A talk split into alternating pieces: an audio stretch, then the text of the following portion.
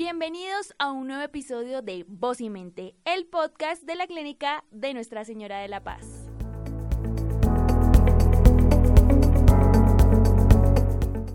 En este episodio de Voz y Mente hablaremos del por qué ir al psiquiatra. Y hoy como invitada tenemos a la doctora Ángela Villazón, psiquiatra de la clínica de Nuestra Señora de la Paz, quien nos hablará desde su experiencia profesional sobre el tema. Bienvenida y muchas gracias por aceptar nuestra invitación.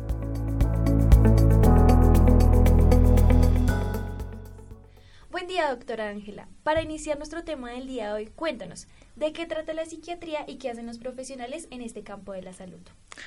Bueno, muy buenos días y muchísimas gracias por esta invitación a Voz y Mente. ¿De qué trata la psiquiatría? Bueno, es eh, complejo describirlo tan concretamente, pero la psiquiatría es una rama de la medicina, es una especialidad médica.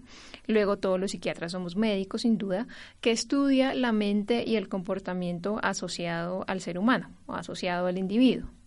Eh, este estudio podemos enfocarlo hacia tres esferas fundamentales eh, que hacen parte de, nuestra vida y de nuestra individualidad propiamente dicha, que son la esfera de la mente, la esfera de lo orgánico y del cuerpo, de lo fisiológico, para la cual estamos preparados, pues somos médicos, y la esfera social. Em, yo consideraría y me atrevería a decir que de las especialidades médicas que tiene un influjo social importante eh, y que a la vez es complejo porque como te decía, tomamos todas estas esferas del individuo, intentamos em, evidenciar que hacen parte de él e intentamos ayudarlo en todas estas esferas que eh, lo representan. ¿Y cómo contribuye la psiquiatría en la salud mental? Eh, interesante pregunta, porque también lo podríamos ver desde una perspectiva también del psiquiatra, ¿no? Cómo yo, siendo psiquiatra, le ayudo a mi paciente, ¿sí? Cómo le contribuyo eh, a, a, la salud mental, como tú te refieres ahí en esa pregunta. Y mm, me hizo pensar en mi diario vivir, en, en, ver a mis pacientes en, en, la clínica, en esta institución, en cómo les ayudaba yo a regresar a su vida. Y concluí que em, pues les ayudo mucho a cambiar su perspectiva, ¿no? A cambiar eh, un poco la visión que tienen de esa realidad que les atormenta en últimas, que les genera sufrimiento, luego a disminuir ese sufrimiento eh, que les lleva a esa realidad inmediata en la que viven. Eh, también, por supuesto, em, recobrar una estabilidad y recobrar la funcionalidad precisamente en estas tres esferas, mente, cuerpo y a nivel biopsicosocial. Em, y finalmente, espero yo, y es nuestra intención, cambiar así la calidad de vida de, esta persona, del paciente. Esa es nuestra intención y ese es nuestro objetivo como psiquiatras. ¿Y cuáles son las razones más comunes por las que las personas son remitidas al psiquiatra? Son varias, eh, son, son múltiples. Vamos a intentar como hablar de las más importantes. Em, empezando porque pues se remite muy tarde a, nuestra especialidad, lamentablemente. Entonces ya el paciente nos llega después de sufrir mucho con un síntoma durante bastante tiempo eso hace que pues haya dificultades tanto en la intervención como en el pronóstico, porque ya llega un paciente que eh, se le compromete su vida laboral, se le compromete su vida sentimental, se le compromete su vida vincular también con el medio ambiente y con su realidad. Em, luego, por lo general, requiere mayor tiempo de estancia hospitalaria, uso de medicamentos a unas dosis altas también, por lo general. Em, y pues no es igualmente efectivo versus un paciente que identifique un síntoma eh, inicialmente y que diga, bueno, no, no me siento muy bien, no estoy durmiendo bien, no estoy comiendo bien, necesito ayuda. Muy importante eso, identificar cuando necesitamos ayuda. Si tuviéramos la cultura y si se, si se creara la, la cultura y si se educara eh, de esta forma, eh, pues los pacientes reconocen el síntoma y de una vez consultan, sea psicólogo o sea médico general, que son los docentes a nivel de salud que por lo general nos eh, derivan los pacientes y remiten los pacientes hacia el psiquiatra porque identifican ciertos síntomas de riesgo, de alto riesgo, por ejemplo, una ansiedad que no mejora, por ejemplo, una ideación suicida muy estructurada en un paciente que tenga rasgos impulsivos de la personalidad, luego el riesgo es muy alto, pacientes que tengan, por ejemplo, ideas delirantes, que escuchen voces, que vean cosas, pacientes en episodios de manía, en episodios de una energía muy desbordante, que los lleve a tener conductas de riesgo también que comprometen su, su vida, eh, y pacientes que también eh, hoy por hoy es muy frecuente que consuman sustancias psicoactivas, que se den cuenta del compromiso que tiene para su vida y que decidan de manera voluntaria consultar con el psiquiatra y hacer un proceso de rehabilitación. Digamos que podríamos englobar a la mayoría de las, de, las razones o de los síntomas que generan remisión en los que te acabo de comentar. Muy interesante. ¿Y cuáles son los principales mitos, estigmas y conceptos erróneos que se tienen sobre los psiquiatras? Muchísimos, muchísimos, muchísimos. Eh, lamentablemente, pues es un área que es muy estereotipada que pues em, se baña de muchísimos mitos y, y del, del, voz a voz, ¿no? De lo que dice la vecina, de la experiencia del uno, de la otra, del primo, de la prima, del amigo. Em, y eso hace que pues no se consulte como quisiéramos, ¿sí? No se llega al psiquiatra de una manera oportuna tampoco. Entonces podemos hablar de dos mitos grandes que afectan mucho y de dos estigmas grandes que afectan mucho. Uno es el motivo de consulta.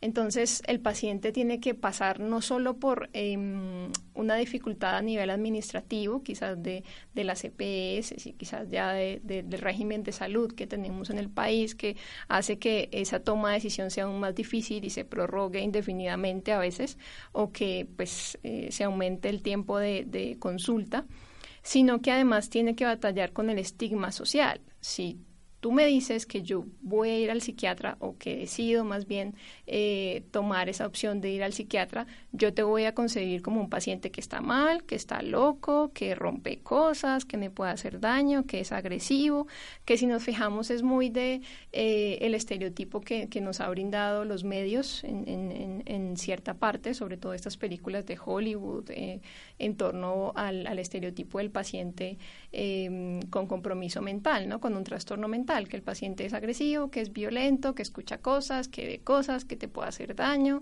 de buenas a primeras y de manera impulsiva, y resulta que eh, muchos de, los robos o de las heteroagresiones em, no son a raíz de que tenga un diagnóstico de trastorno mental, ¿sí?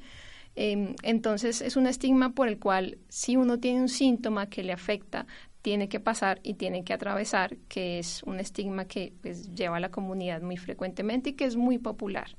Entonces es una lucha también de nuestra parte porque no se estereotipe de esa forma la salud mental y no se estereotipe tampoco el hecho de decidir consultar. Bueno, y el otro estigma también tiene que ver con el uso de medicamentos.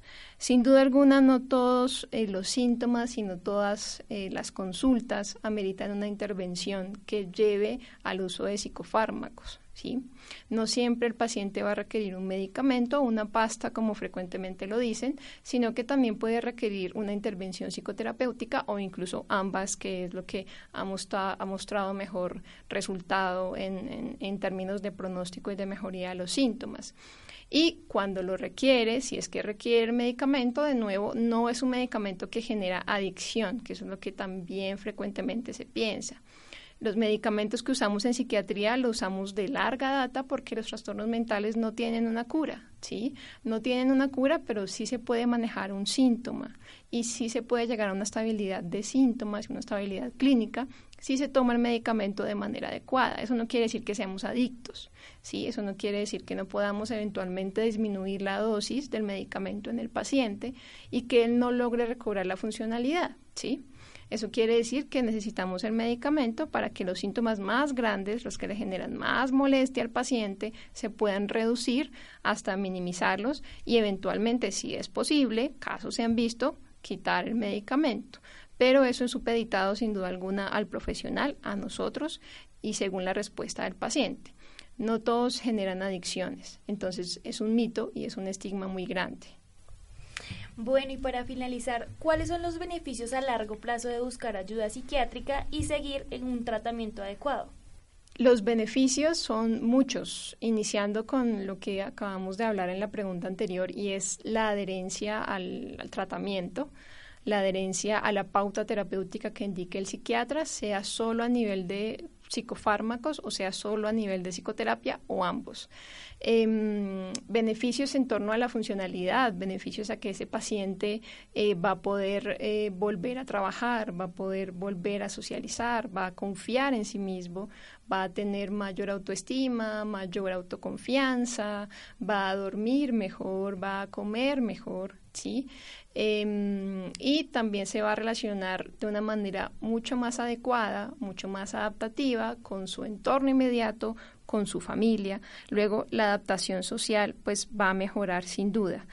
Eh, hay algo muy frecuente también en, en, los pacientes que tienen trastorno mental y es la carga de la enfermedad que nosotros reconocemos eh, como psiquiatras en ellos y la carga de enfermedad quiere decir que esta enfermedad, valga la redundancia, compromete tanto al paciente que hace que él no se sienta útil para la sociedad, ¿sí? De manera individual y de una manera mucho más eh, hacia lo macro, es decir, que no sea productivo para la sociedad. Eh, los beneficios de tener em, una adherencia adecuada tanto a la pauta psicofarmacológica como psicoterapéutica es precisamente que el paciente se sienta útil para la sociedad, que el paciente produzca para sí mismo y eventualmente si mejoran las relaciones y los vínculos sociales para su propia familia. Y eso es muy importante porque habla de la funcionalidad que es hacia donde em, van los objetivos de intervención en psiquiatría. Bueno, muchas gracias doctora Ángela por aceptar nuestra invitación, un tema muy interesante para que todas las personas pierdan los mitos y los estigmas que tenemos respecto a consultar al psiquiatra. Muchas gracias a ti por la invitación y espero que esto sirva eh, para abrir un poco más em, las puertas en torno a la consulta en psiquiatría.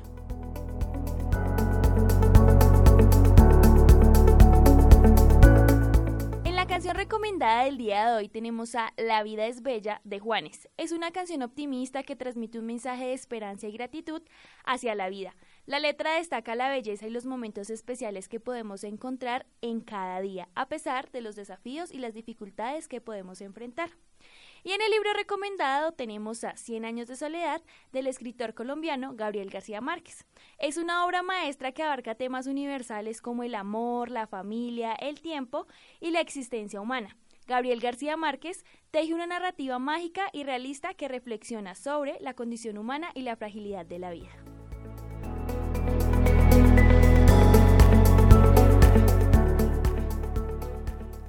Con esto cerramos el tema del día de hoy. No olviden seguirnos en todas nuestras redes sociales. En Instagram aparecemos como arroba Clínica Nuestra Señora de la Paz.